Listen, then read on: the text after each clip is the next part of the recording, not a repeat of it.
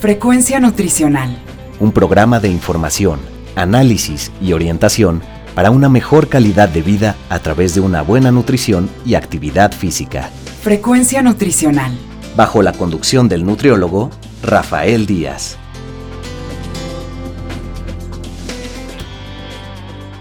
Hola amigos y amigas, les saluda Rafael Díaz García, ya estamos en su programa Frecuencia Nutricional, un programa de la Universidad Autónoma Metropolitana, Unidad Xochimilco, para Guam Radio 94.1 FM.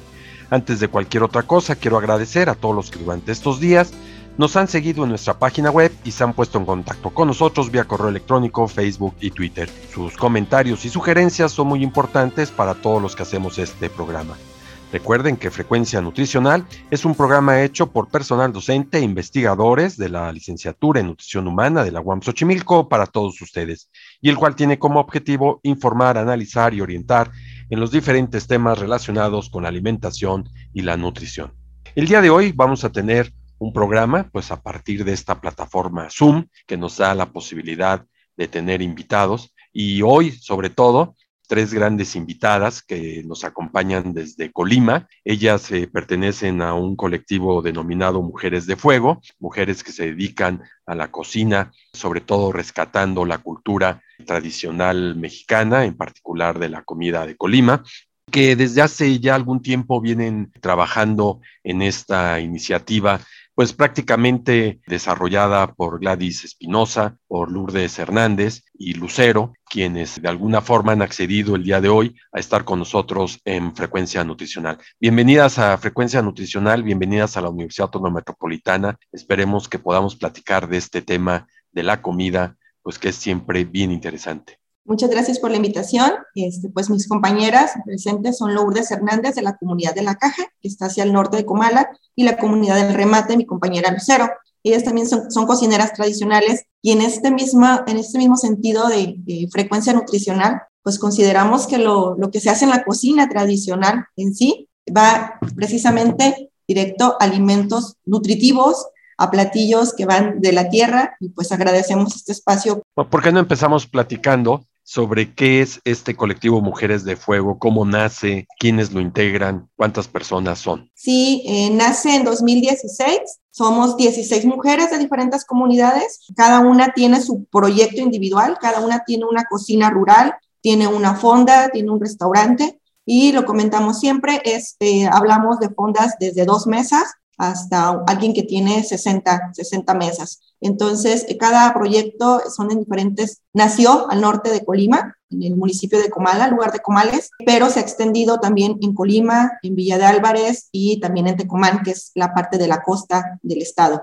Este programa nos dice lo integran 16 personas. ¿Y cómo fue, cómo se dio esta posibilidad de reunirse? Quién fue o dónde fue el grupo o dónde fue o el motivo por el cual se reunieron. Nació una convocatoria por parte de Cultura que se llama de una convocatoria llamada PACMIC, donde una de las cuestiones que se querían ahí era la parte de conservación de tradiciones. Entonces, la verdad fue así realmente, vamos a aplicar la convocatoria, vamos a ver la cuestión de la cocina tradicional. El proyecto no fue aprobado, eso fue en 2016, el proyecto no fue aprobado, pero en este caminar, o sea, fuimos comunidad por comunidad preguntando esta participación de las cocineras en los festejos, en los festejos de la comunidad, en la cosecha, en las fiestas patronales, siempre, ¿quiénes eran las cocineras que estaban siempre presentes y en esta relación de la tierra, pero también de la misma comunidad? ¿Quién conservaba esta generación en generación la parte de la nixtamalización, la parte de las semillas, y de, esa manera fue como nos conocimos comunidad por comunidad, pero el reto era ahora que entre ellas se conocieran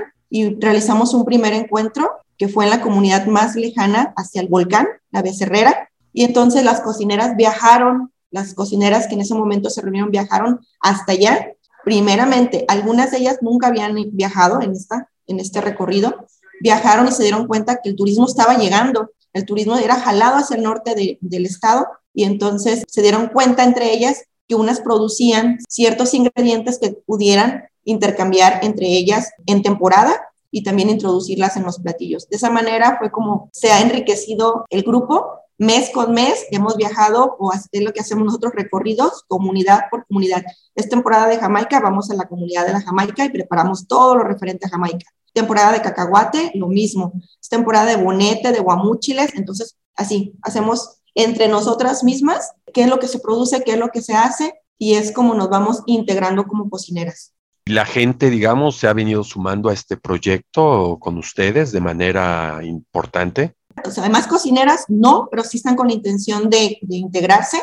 ¿Cuál es el único como detalle? La parte del tiempo de difusión, porque muchas están entregadas solamente a su cocina y entonces no hay un momento para difusión, como algunas de ellas ya saben que sí, van a atender su lugar, van a atender su fonda, van a atender su restaurante, y salen. Y si tenemos un taller en la universidad, saliendo de su trabajo, entonces se van a impartir el taller. Y señora Lucero, ¿por qué no nos platica usted por qué se incorporó a este grupo? ¿Qué le nació para formar parte del mismo?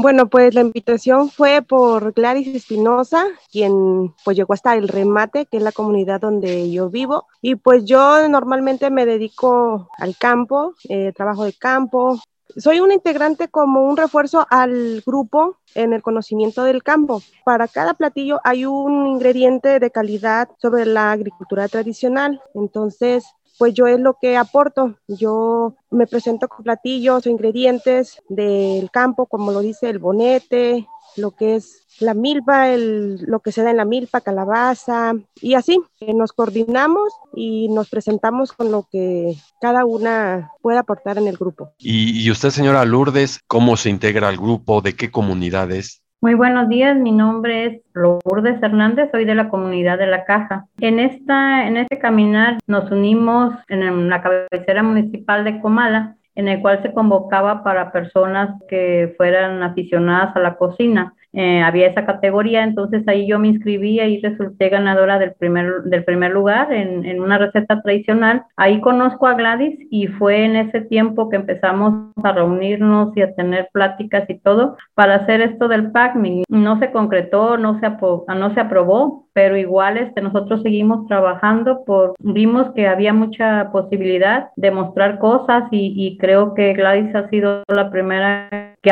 puede difundir. Antes en, aquí en Colima, la verdad, no existía es, esa cultura, ¿no? De la cocina y poco a poco hemos dicho, sí, Colima sí tiene cocina tradicional, obviamente este, a lo mejor no nos podemos comparar y no queremos ser comparables pues con nadie, todas tenemos lo nuestro, aunque similares, pero con grandes diferencias. Tenemos mucho que aportar a la cocina tradicional de, México y, ¿por qué no, del mundo? Entonces nos dimos a la tarea de que pese a que no hubiera a lo mejor recursos, recursos gubernamentales, nosotros con nuestros propios recursos iniciar este recorrido que hoy es, este, culminó quizás con el libro, pero que ha sido un trabajo de ya casi seis años, que hemos estado ahí con nuestros propios recursos, con nuestro, solventando nuestros propios gastos, igual como dice la compañera Gladys, irnos a cada comunidad, explorar cada comunidad y sobre todo ahorita con lo que usted dice frecuencia nutricional, nos damos cuenta de que tenemos mucho, mucho en el campo que aportar como complemento nutricional, que, que no, es un complemento, no es un complemento, creo que es la base, la base de una cocina nutritiva buena. Por ejemplo,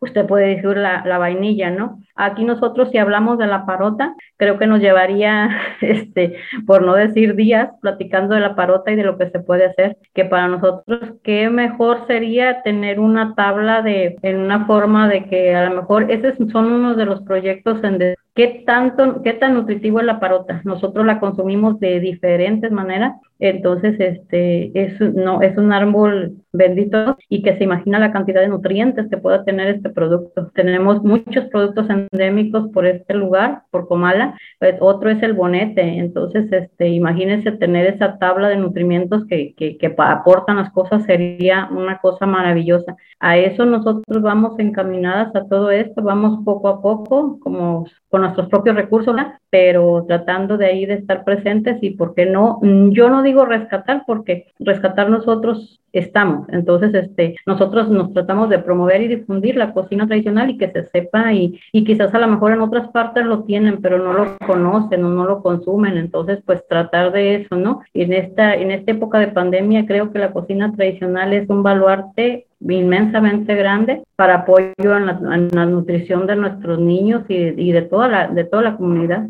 Y, digamos, y reciben, ya no, no pregunto de las autoridades, de las oficinas, de sus propias comunidades, reciben el apoyo, se les reconoce por este trabajo que están desarrollando. Estamos tocando puertas, realmente sí se nos ha apoyado, por ejemplo, tenido invitados de otros estados, estamos en diferentes proyectos, la señora Lourdes está en un proyecto nacional que se llama Fogones MX y así algunas cocineras están en algunos otros proyectos. Lucero, que está aquí, eh, participó en el Terra Madre de Slow Food y entonces de alguna manera estamos vinculando y cuando viene alguien, sí tocamos puertas, tocamos puertas a un hostal, tocamos puertas a empresarios que nos han apoyado con patrocinios. Alguna vez vino Juana Bravo, vino Juana Bravo, nos impartió un taller, nos impartió la parte de inspiración de vida y entonces ah, hubo empresas privadas que nos patrocinaron a cada una de nosotros con cierto número, con cierta cantidad en efectivo para poder asistir a ese taller. Entonces, de alguna manera sí, sabemos con quiénes contamos y también ellos cuentan con nosotros. Nosotros les decimos, no tenemos dinero, pero te podemos ofrecer algún evento, te podemos ofrecer la comida de algo y es como nosotros hemos hecho como este trueque de alguna, de alguna forma o esta relación. Y también quiero comentarle que parte de Slow Food estamos integradas al movimiento como cocineras tradicionales colimotas como comunidad. Con la Universidad Anáhuac también tenemos un convenio con la Facultad de Turismo y Gastronomía que nos impartieron un taller de experiencias gastronómicas y productos turísticos hace poquito.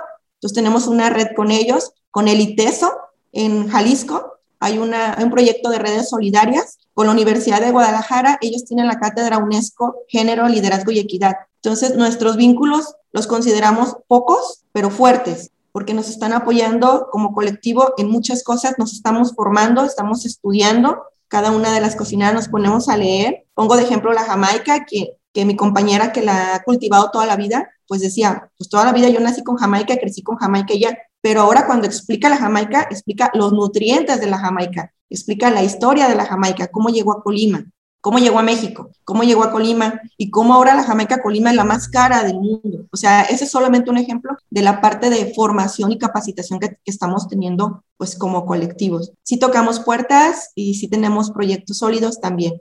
La verdad es que con esto que me han ido diciendo, ya me abrieron la puerta para que tengan que ser nuestras invitadas en varios programas para que solamente de cada producto nos puedan estar hablando por la importancia, porque por ejemplo ahorita dicen de la Jamaica y la Jamaica pues en todo el país es conocida, ¿no? Inclusive en el mundo y yo creo que vale la pena que sepamos y cómo se pueden hacer sobre todo estas grandes preparaciones de productos, porque muchas veces uno asume la Jamaica, por decir un solo ejemplo, y cree uno que solo sirve para hacer agua.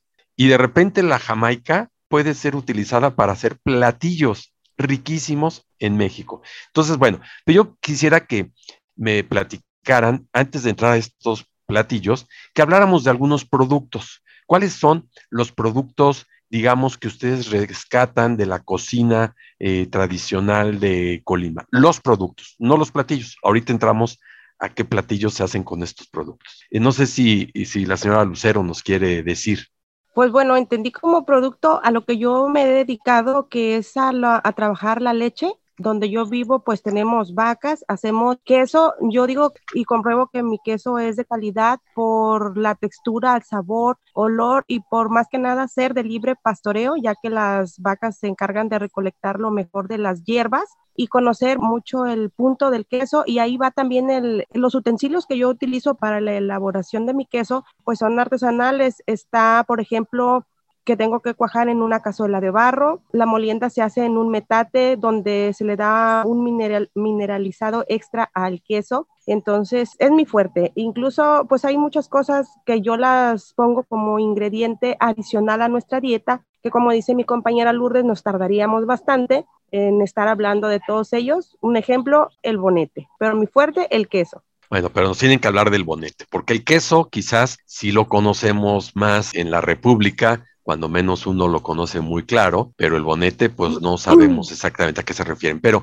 ¿qué tipo de quesos hace, señora Lucero? Pues normalmente el queso fresco del día, para nosotros no usamos conservadores, solo lo que es conservador corto, por eso lo consumimos fresco y de ahí también elaboramos requesón, panela, jocoque, podemos preparar bastantes platillos. Y supongo que estos productos son ricos y de gran difusión en la propia comunidad. Sí, la verdad, este, pues es a lo que se le da trabajo a pequeños productores, desde quien ordeña, desde quien hace el queso, y así se va la cadena en la que se ayuda, pero pues solo es aquí en la comunidad y nosotros buscamos como colectivo difundirlo a que no se quede aquí, que, que salga, que más personas lo conozcan y que vean la diferencia de la calidad, que es algo pequeño que se elabora artesanal, está la diferencia de algo que ya es más industrializado.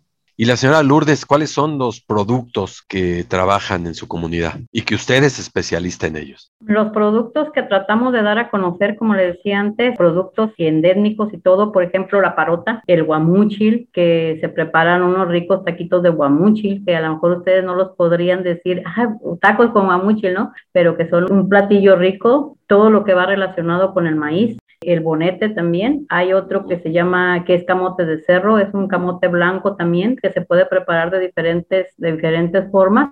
Y platicando con vecinos y con todo, ellos nos van nutriendo y nos van diciendo, ah, mira, también yo lo consumo así. Entonces, eso, ellos no se animan a externarlo, pero por eso yo siempre les digo, no somos las mejores cocineras a lo mejor, no somos las únicas tampoco, pero sí somos las únicas que nos hemos atrevido a esto, ¿no? A decir, esto tenemos, esto lo vamos a difundir, ¿no? Eh, principalmente dar a conocer esos platillos que se pueden preparar con estas cosas que son, que son nativas y que son este, realmente que las tenemos a la mano y de los elementos, el metate, el metate le da un sabor rico. Ahora sí que preparamos todo lo que es con el maíz, desde nixtamalizar, por ejemplo. Yo he replicado recetas, Gladys no me dejará mentir, de mi bisabuela, tatarabuela, entonces que han quedado ricas y que las hemos representado. Se puede decir a lo mejor que soy, en este caso, la más de las más activas, la más viejita en el grupo, entonces por consecuencia, más pues de más edad, pero por consecuencia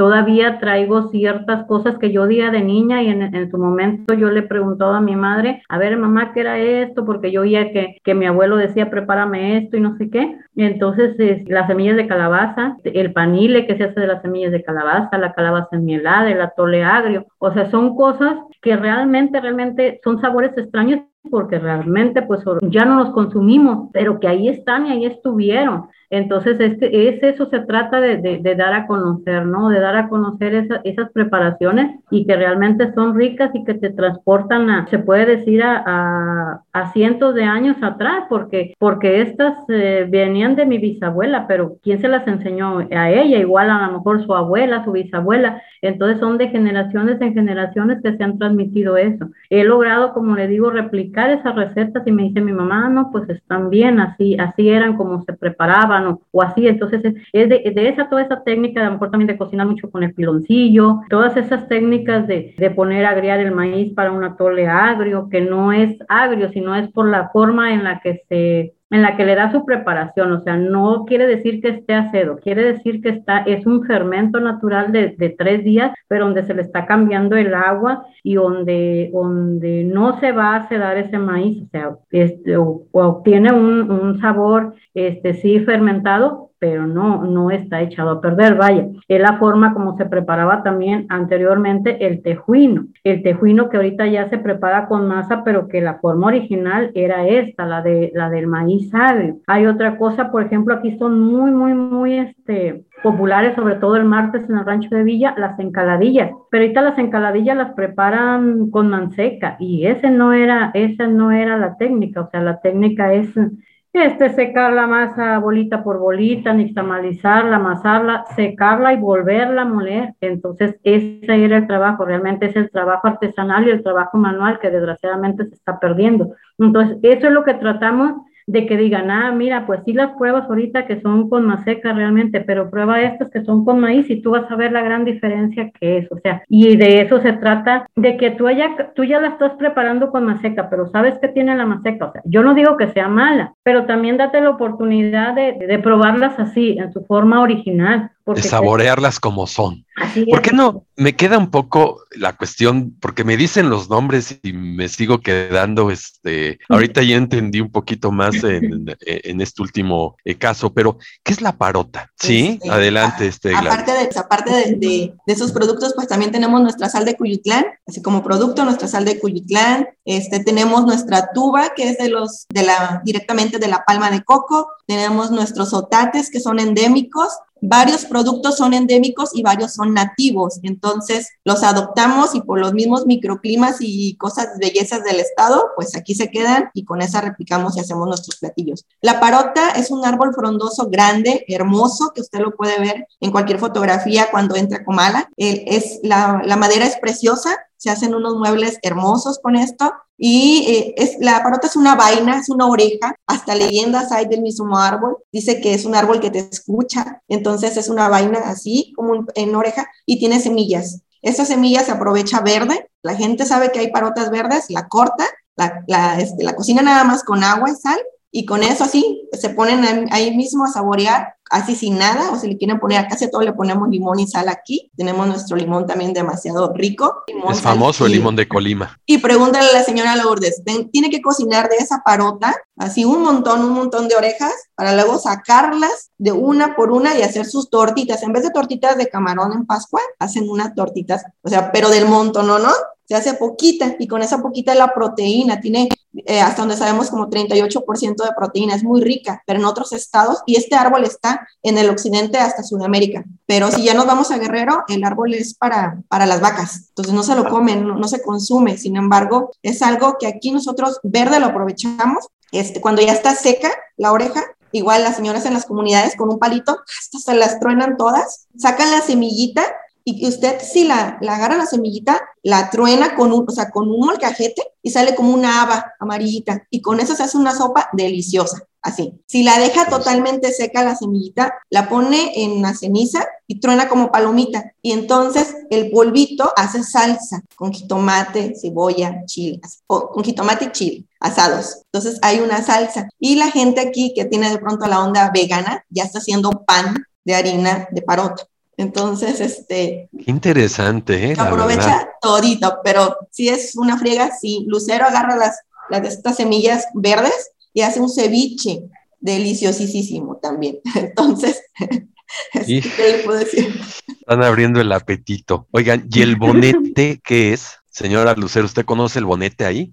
Estamos en puerta, ya ahorita el árbol eh, ya empieza a florear Depende el, temporal, es como tenemos ese esa fruto o verdura, verdura como lo podemos preparar, porque lo consumimos eh, tierno como verdura, como en botana, así solo con cebolla, tomate, chile, sal, eh, pero también podemos hacer platillos como son capeados en juguito, también lo podemos aprovechar como una entrada, un ceviche. También eh, tiene su técnica de lavado, eh, su tiempo de corte y no nada más aprovechamos el bonete, sino también la flor, puesto que hay dos tipos de bonete, hembra y macho. El hembra le decimos al que da bonetes y el macho al que solo da flor. Bueno, pues de ahí nos vamos a la preparación. Tenemos nuestras botanas, platillos y también eh, nos lo comemos maduro y ahí sería como un fruto, eh, le da un sabor como al papayo. También las semillas son muy nutritivas, secas, las podemos eh, poner como si fuera una pimienta, son algo enchilositas. Cada quien se lo pone a su platillo favorito, puede ser en un caldo, puede ser asado, que tiene un sabor y un olor muy, muy buenísimo. Entonces, había muy pocos árboles, pero ahorita las personas eh, ya le están dando valor y están empezando a, reforestar con ese árbol, porque hay personas que vienen a buscarlo desde Estados Unidos a 100 pesos el kilo, se lo llevan eh, y pues la verdad son pocos. Entonces, al ver la necesidad de necesitar más, estamos reforestando. Es un árbol que tarda tres años en saberse si es hembra o macho, entonces ahí vamos, adelantándonos poco a poco. Bueno, a ver, como dirían en la cocina, estamos abriendo apetito, pero el tiempo en la radio es este limitado. Yo estoy ahora sí que haciéndoles el compromiso a ustedes de que vamos a tenerlas en otro programa, pero no me gustaría cerrar este sin que antes me dijeran, escuché hablar de que tienen un libro, que se eh, llevó a cabo la, un libro, la edición, que ahí nos lo están enseñando, Mujeres de Fuego. ¿Por qué no nos platican en qué consiste el libro y dónde lo podemos conseguir adquirir este ejemplar? Bueno, nosotros desde que iniciamos esta conformación, nuestros productos vayan sido muestras gastronómicas, nos pueden invitar a una muestra a su universidad y con todo gusto vamos. Nuestros, nuestros productos han sido talleres, eh, muestras gastronómicas, encuentros y hemos invitado pues a nuestras cocineras más cercanas que son Michoacán, son los que nos han apoyado. Entonces, en, este, en esta actividad pues hemos ido documentando recetas. Aquí solamente hay 53 recetas, pero entonces no sabíamos, más bien no teníamos dinero para hacer un libro. Estuvimos tocando puertas, no solamente es un libro, o sea, nosotros hemos hecho mapitas donde de alguna manera ha sido interactivo, o sea, con apoyo de alguien más, un ingeniero, donde le damos las herramientas, los conocimientos de qué hay en Colima y entonces ellos nos han hecho como este material pero solamente es prueba. ¿Qué queremos nosotros? Que la persona del turismo llegue y entonces en el hotel tenga la, la posibilidad de decir, pues quiero comer cocinar tradicional. Entonces, más allá de restaurantes, eh, pueda encontrar a nuestras cocineras, no solamente a nosotras, sino a todo, en todo, todo el estado. Y entonces, bueno, ese ha sido un producto, pero entonces más allá de eso queríamos un libro. Pedimos el apoyo a una, a una diputada federal, es la primera vez que también tuvimos como esta vínculo de cocinar colectivo, no somos asociación civil, somos colectivo nada más, con gobierno y nos dijo, sí, las apoyo, yo les financio, yo les imprimo su libro y entonces eso es lo que voy a poner, ustedes venden el libro, me recuperan mi impresión y, lo, y el resto es para todas las cocineras. Entonces, es una forma en que nosotros hemos difundido saberes y sabores de Colima. El libro ha llegado a China, ha llegado a Dubái, este, no, no los han pedido porque esto no es, la promoción se ha hecho por redes sociales. Eh, sinceramente, eh, no teníamos un recurso para una página web, por ejemplo, ya por ahí tuvimos que registrar la marca. Antes nos llamábamos diferentes de Mujeres del Fuego, eh, nos llamábamos Chántico, pero por ahí alguien nos dijo, oye, es, importante registrar su nombre, ya que nosotros somos Chántico. Entonces vimos en honor al volcán, al, volcán de fuego y a todo lo que implica el elemento del fuego en sí para nuestras vidas, fue que nos llamamos Mujeres del Fuego. Ahora este, surgen otras Mujeres del Fuego en otra parte de México, eh, cocineras también, empresarias, y entonces ponen un mujeresdelfuego.com. Cuando registran ellas mujeresdelfuego.com les decimos, oye, nosotros nos llamamos mujeresdelfuego.com, ¿no? Y, y, de pronto hay algo con respecto al nombre. Pero si nos enfocamos a, la, a cómo nos dimos a conocer, fue por el libro. Yeah. O sea, el libro eh, son 53 recetas, vienen las historias de vida de las cocineras, parte de la historia de vida. Este, si nosotros hiciéramos un libro de lo que llevamos re registrado, yo creo que tendría muchísimas más que 500 páginas este, creo que merece un lugar la, la cocina tradicional en los libros de, de, Colima. Hay quienes han participado en eventos nacionales y les dicen, es que ¿dónde queda Colima? ¿no? Nadie sabe, de, mucha gente no conoce dónde queda Colima. El estado entonces, de la república más pequeño del país. Ubican Manzanillo, pero no ubican así, o sea, ubican Manzanillo que en alguna parte de, de, de la costa queda, pero no ubican dónde queda Colima yeah. y mucho menos, pues esta riqueza que tiene de montaña, de costa, de microclimas, de biodiversidad, de cultura. Y entonces nos, pues es algo que queremos mostrar, que en los bautizos la gente tiene eh, una, una enchilada dulce, una enchilada colimota con su tubo almendrada, porque era una parte de la tradición, que tenemos un mole de boda, que tenemos una sopa de boda, un antecolimote que también merece un lugar y que de pronto estas recetas por alguna situación apenas están como otra vez poniendo en circulación. Y tenemos muchas más, o sea, tenemos muchas más que, que eso hemos hecho, pues ha sido nuestra tarea, invitar también a más cocineras este, esa es nuestra labor. Y el libro, el libro lo pueden encontrar, así se llama el Facebook totalmente, Mujeres del Fuego, o hay uno especialmente para libro, saber, Mujeres del Fuego, Saberes y Sabores. Este, solamente igual lo piden ahí mismo, se les da un número de cuenta. El libro tiene un precio de 500 pesos, se envía a todo México con un precio más de 200 pesos pero cada uno elige, sabes que no, dame, dame, si te pido cinco, cinco, libros, es igual por los 200 pesos, sí. Sea, es un libro, es una guía de paquete, se llama de paquete, que equivale a 5 kilos, entonces nos pueden pedir hasta 5 libros, cada, cada libro pesa un kilo por esa cantidad. El libro se ha vendido mucho en México, sí, pero también ha salido mucho para el exterior. Hagamos un compromiso, que las volveremos a tener en el programa. Creo que el tema da para mucho más. Lourdes, Gladys, Lucero, muchas gracias por haber estado con nosotros en Frecuencia Nutricional. Gracias a ustedes por este espacio, por conocer Colima, por darse la oportunidad de conocer Colima y aquí tienen su casa. Frecuencia nutricional. Bueno, pues amigos y amigas, estamos finalizando por hoy nuestra emisión, la cual esperamos haya sido de su agrado. Recuerden que podemos seguir en contacto a través de nuestra página web www.facebook.com diagonal frecuencia nutricional y también en Twitter como arroba fnutricional. De igual manera lo pueden hacer enviándonos sus comentarios y sugerencias al correo electrónico frecuencia nutricional arroba correo punto Les recuerdo que pueden escuchar todos nuestros anteriores programas en www.misclub.com diagonal frecuencia nutricional y ahora también por la plataforma de Spotify. Solo me resta agradecerle a Fredo Velázquez, productor del programa, y finalmente gracias a todos ustedes por su atención al escucharnos. Se despide Rafael Díaz, que nos espera en nuestra siguiente emisión de Frecuencia Nutricional. Frecuencia Nutricional. Un programa de información, análisis y orientación para una mejor calidad de vida a través de una buena nutrición y actividad física. Frecuencia Nutricional. Una producción de la Unidad Xochimilco para Guam Radio 94.1 FM.